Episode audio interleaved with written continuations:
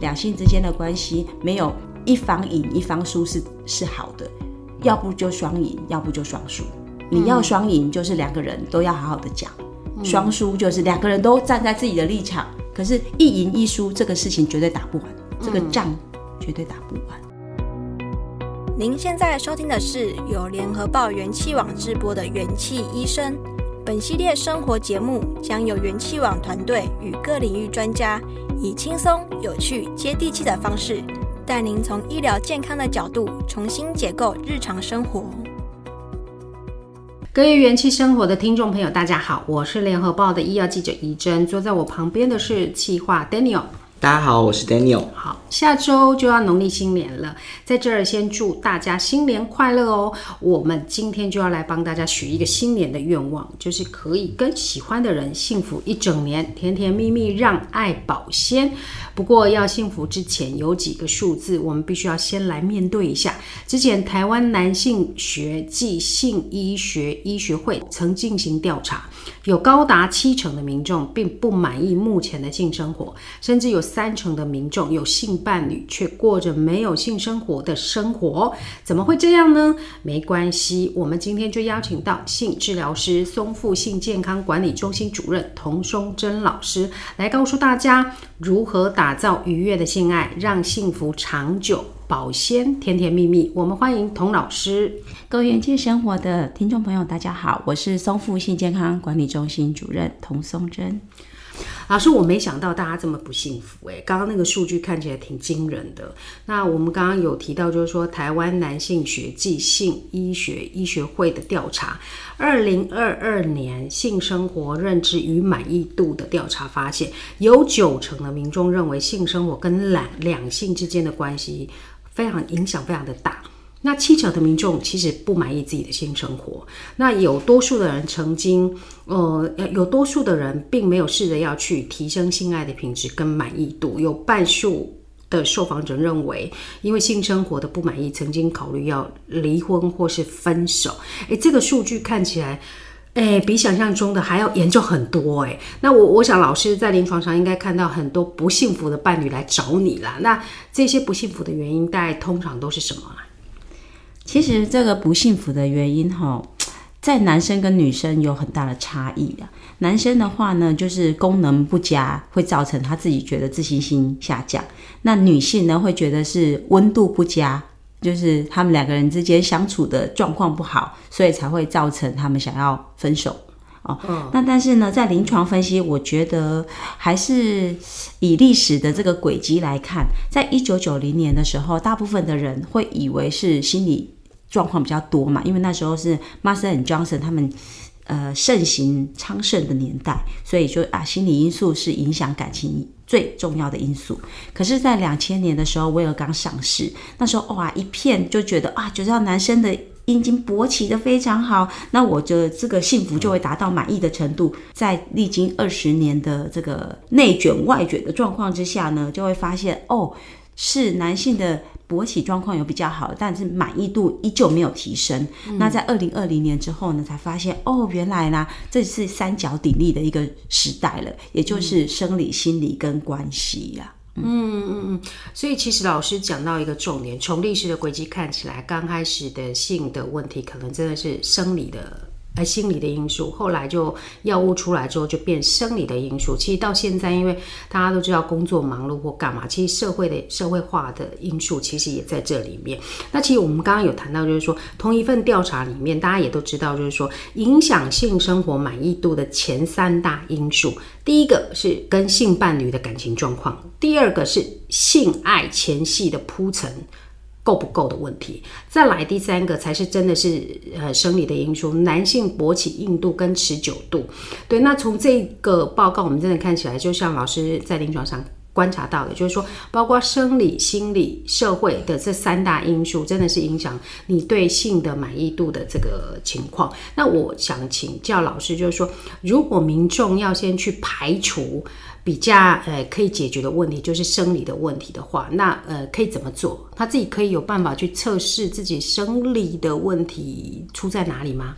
一般来说啊，就是说我们一定要先去排除生理上的状况，才有办法进入心理的。哦，一般来讲，就是马斯洛的需求理论里面，生理功能是基本的，心理是高层次的嘛。是，所以我们先要知道我们的生理是没有问题的，我们才知道心理是不是出现状况。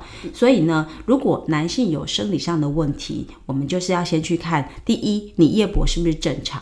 一般夜勃呢，不是早上起来的那一次哦，是我们。其实夜间勃起呀、啊，每九十分钟会一次，所以你有七个小时的睡眠，大概就是有五次的夜勃，那个才叫正常。欸、你有这么多吗？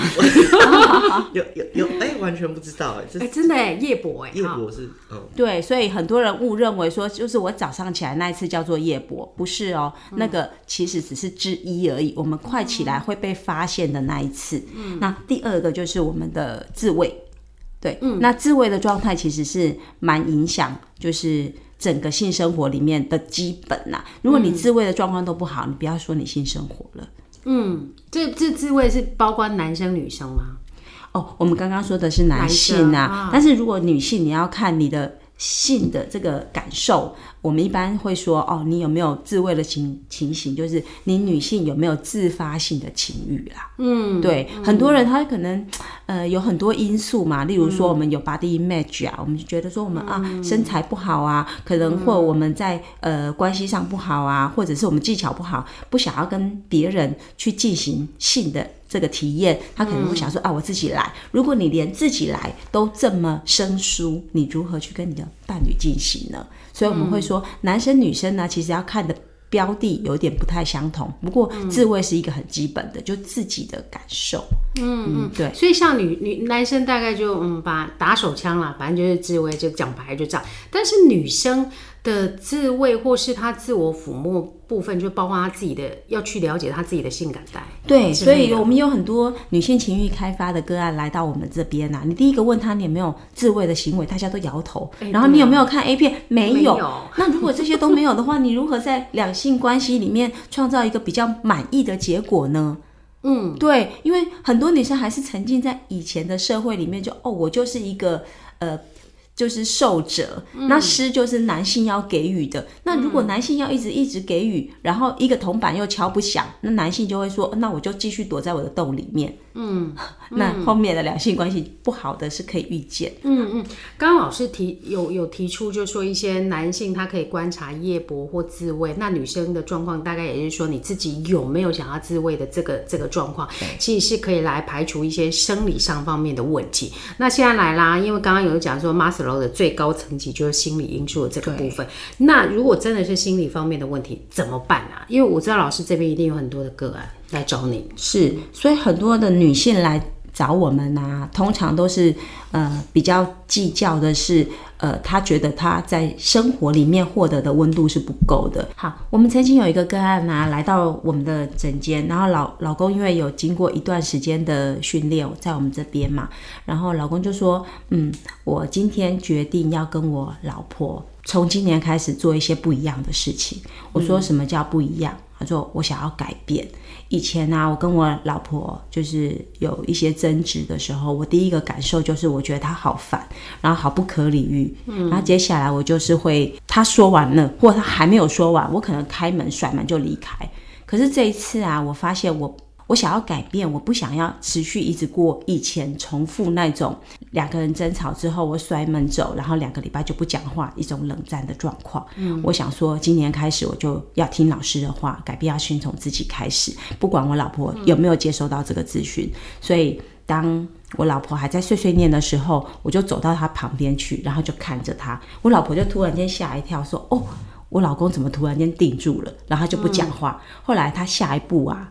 就是去帮他，嗯，然后他老婆就心里想说，这怎么怎么跟我以前的想法不一样？嗯嗯、然后刚开始，因为他还在那个气氛，就是不舒服的状况里面，因为刚刚碎碎念他嘛，后来他就持续的抱着他，就是很稳定的抱着这个女生，然后他老婆就本来是很抗拒的，变得不抗拒，后来就慢慢的放松自己，也就依偎在这个个案身上。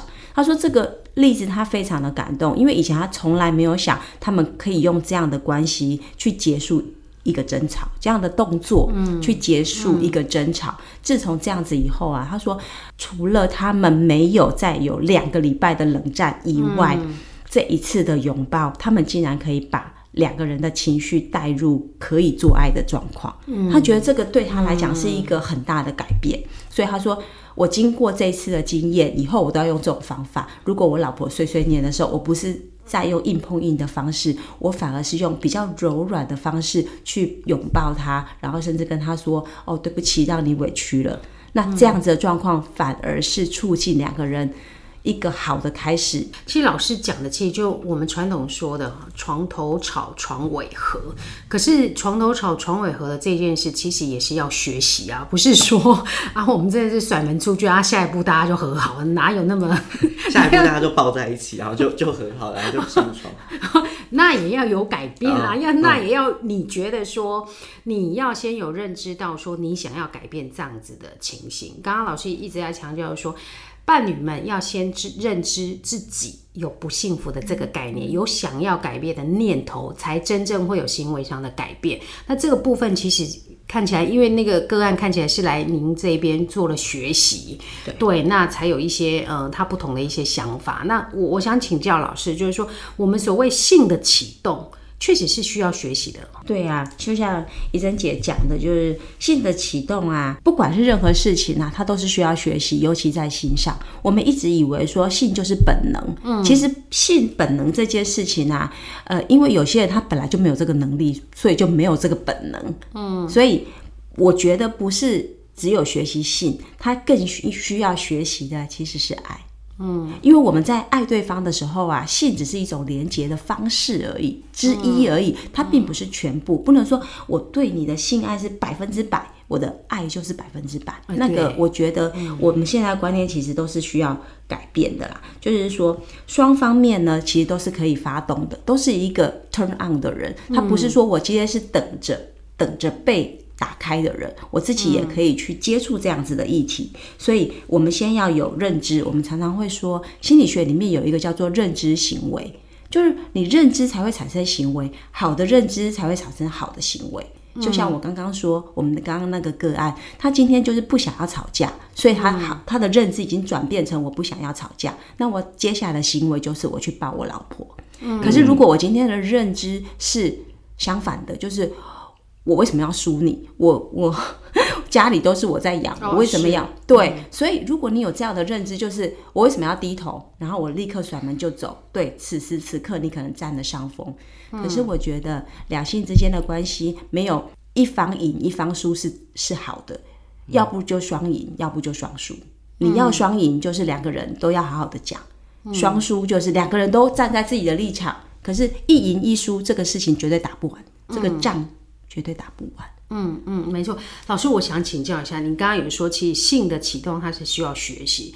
对，那你刚刚有提到一个重点，就是说性也不是说每一个人都会做，因为其实到后来有时候会变公式化，就是说，我觉得衣服男女生就是啊，把衣服脱光光啊，男生就进行抽插，好像这这件事就完了。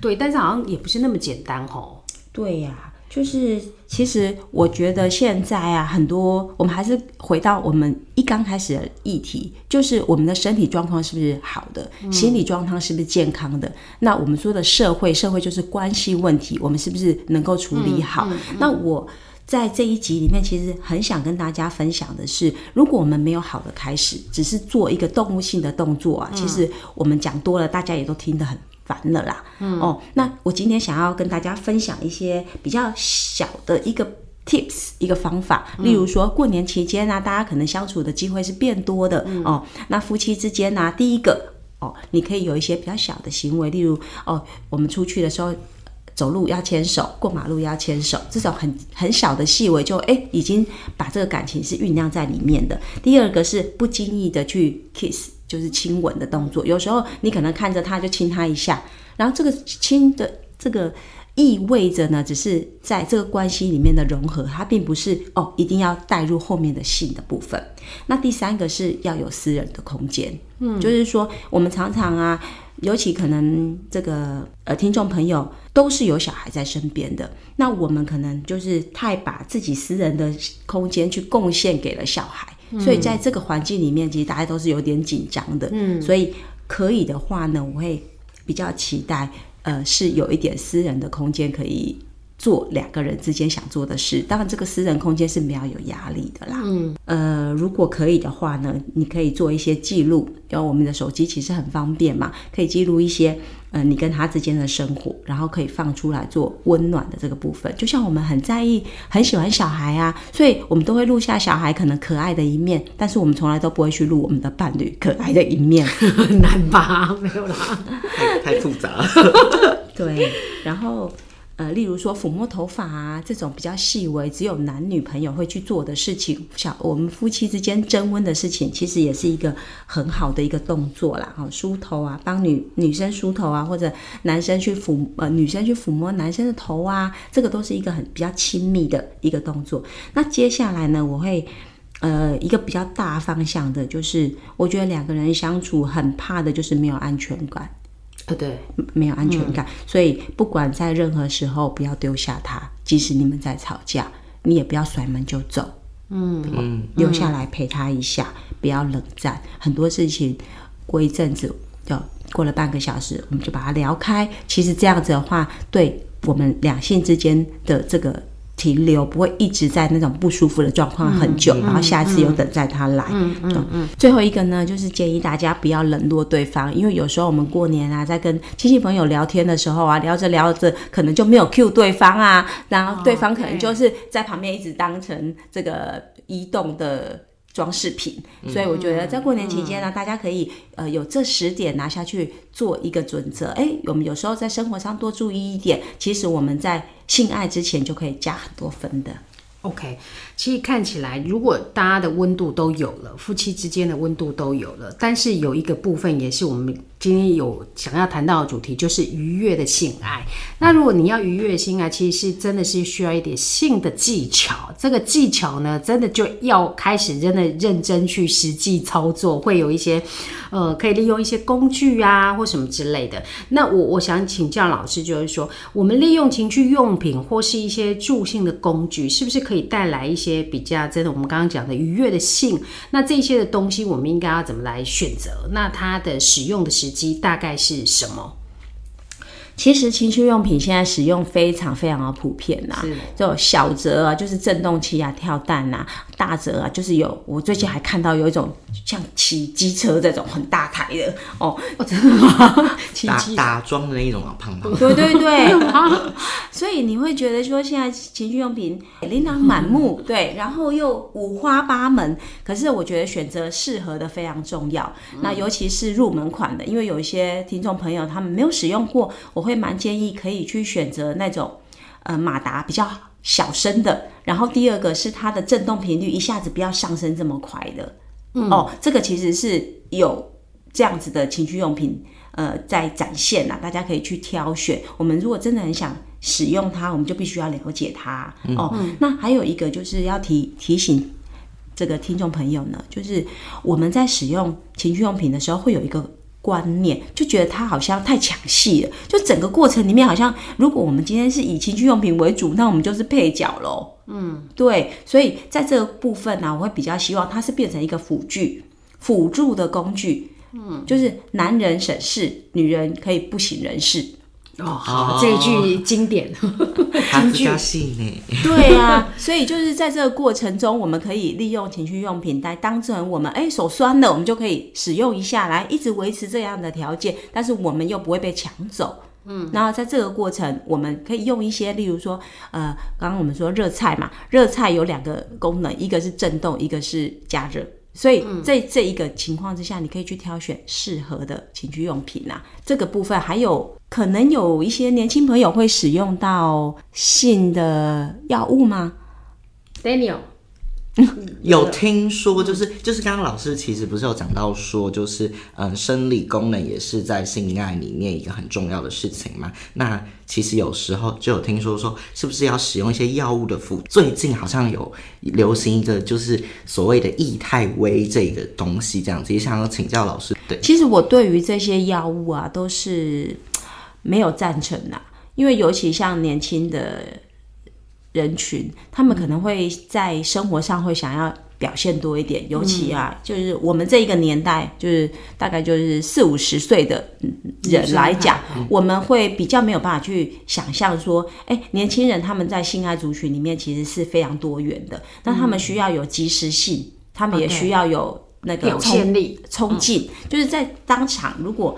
呃，大家一起嗨的时候，我表现不想不不好的话，可能我就训了。嗯、哦，那他会希望用一点药物，但是你知道，所有的药物它都有耐受性，就是吃久了以后呢，它需要加量，然后它也需要改更更强的药物。可是它后面的后遗症就是，你不吃呢，回到正常的两性关系里面，你硬不起来。嗯、你已经戴上了超人的面具，穿了超人的衣服，那你脱下来会觉得自己很逊。嗯、那你一直表现，一直加加量，难道真的会让你们的这个状态更好吗？也许脱下衣服之后，你自己都不敢 不敢认识自己是谁了。嗯，那刚刚老师提到的是所谓的年轻嘛？那如果说是像爸爸妈妈那个类型的人的话，那使用这些药物的话是 OK 的吗？嗯，我觉得哈，如果是。呃，你们两个人是在一个比较，我不能说叫做正常啦，应该是说一对一的关系，嗯、或者是你们已经是一个既定俗成的一个关系里面，固定性伴侣，你其实不需要去表现他非常非常好的。嗯、第一个，我们刚刚也一直在强调，就是两性关系里面的性和谐，他其实很在意的是两个人之间对于爱的感觉。嗯，那如果真的功能表现不佳，你偶尔需要需要。加一点添加剂，我没有不赞成。但是你长期每一次都服用，嗯、那其实已经造成一种依赖性了。嗯、对，然后你不吃，你自己会觉得，哎、嗯，我是不是不够那么好？那其实就是你一直戴着面具上场。我是我没有那么赞成持续使用药物，那偶尔呢，我觉得助兴嘛，有时候我们就是会有一点兴致来了，需要表现更好，嗯、那我觉得我是没有反对。老师，我我我现在突然想到，就是说，会不会有一些些的商品啊，它是用这些壮阳药的成分，但是它是低剂量给你。那因因为刚刚刚 Daniel 有讲，就是说现在有出现所谓的液态，那在台湾大概就是口服之类的药物。那这样子一点点，那因为尤其在国外啦，如果朋友出去可能哎就是买呀或干嘛带进来台湾，像这样子一点点低剂量的东西。长久用下来也会有这么严重的问题哦，就很危险。因为他说是低剂量，但其实就是一杯水，他给你喝了，你不知道这水里面加了多少剂量。嗯啊，对，他说啊，你吃一口，那你也不知道那一口里面它的成分到底有多少剂量。嗯，就像我们威威尔刚或者是这些西力士，对这些壮阳的药物，然后他们其实五 mini 跟十 mini 差不了一口。哦，而且从外形看起来好像也不太对。也分辨不出来啦。对，嗯嗯、所以我还是觉得说这些来路不明的东西啊，我们要审慎使用。这些来路不明的东西里面会不会加一些睾固酮之类的啊？不确定。那睾固酮可以做什么用？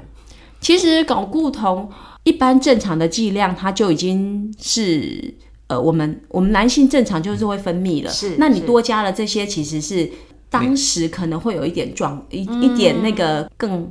Power 的一个状况，但是长时间来讲，它其实也是会随着我们的血液流失啦。嗯，对，嗯嗯嗯，我比较担心的还是药物的部分。嗯，对，嗯嗯嗯嗯，确实哈，其实现在就是，嗯，就像老师讲，这类的商品五花八门啦。那如果说使用工具类的，可能倒还好哈。那但是如果用到药物的部分，确实是需要更小心一点。那老师，我可不可以问一下，因为过年期间真的还蛮还就是这一段时间，大家都是属于比较 relax 的状况。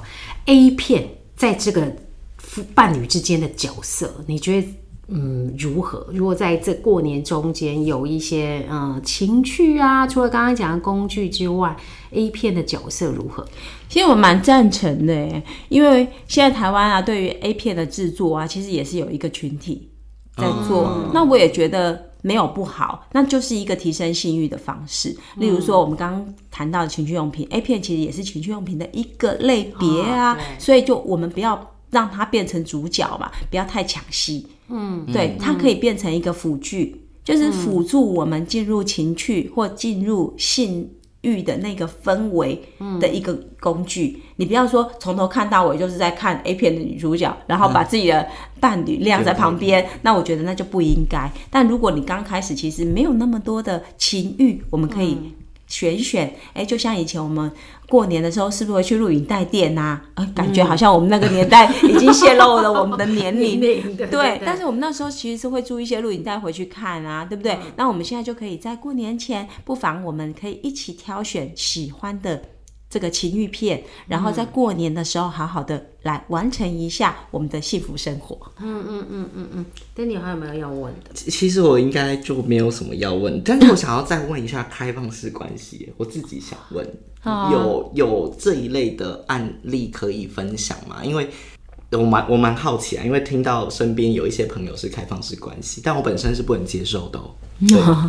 OK，我觉得开放式关系它没有什么对不对，因为那就是归在道德那一类。但我觉得知情同意是开放式关系里面的第一个准则，就是你不是欺骗的，我不是偷偷去做的。嗯然后我要做开放嘛，既然我们都开放，那表示我们都是知道你跟着谁。那以后冤有头债有主嘛，免得你我被传染了什么东西，或者你没有安全性的性行为，我该怎么办？嗯，对不对？我不想被欺骗，我知道在这个状况里面我要摄入多少。那如果我不同意，我可以离开这个团体；我同意，我可以加入。我不要是被隐瞒的那一方。嗯嗯嗯，对，除此之外很重要。对，除此之外，我觉得如果他是一个想开就开吧，对，一个游戏或者是你们之间的一个默气，那我觉得我并个人我并没有那么多的道德主张了。嗯，OK OK，即性就是真的还蛮隐私性的啦。对，那呃，大家约定俗成，跟你的伴侣之间有一一些的默契，其实倒也还好。性这种东西，反正就是约定俗成嘛。你你要有开放性的性行为，反正找得到债主是谁就对了啦。那到时候出了什么样的问题，才找得到人来负责之类的。对，那我们今天非常的高兴，谢谢老师从我带我们从这个理性啊跟感性的性爱的知识里面，让我们知道，就是说，其实想要幸福，其实真的要用点心去经营。好，那也必须要自己觉得有这个需要。好，那开启这个学习习之路，才有比较好的行为这样子。那我们今天的节目就在这里跟大家说再见喽，拜拜！祝大家新年快乐，幸福满满一整年，幸福快乐。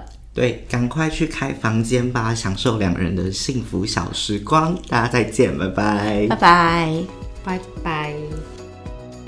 感谢各位收听。如果喜欢这集内容，您可以在元气网医生频道重听本集节目，并阅读精彩报道。也记得订阅我们，留下好评，或是留言告诉我们您的想法。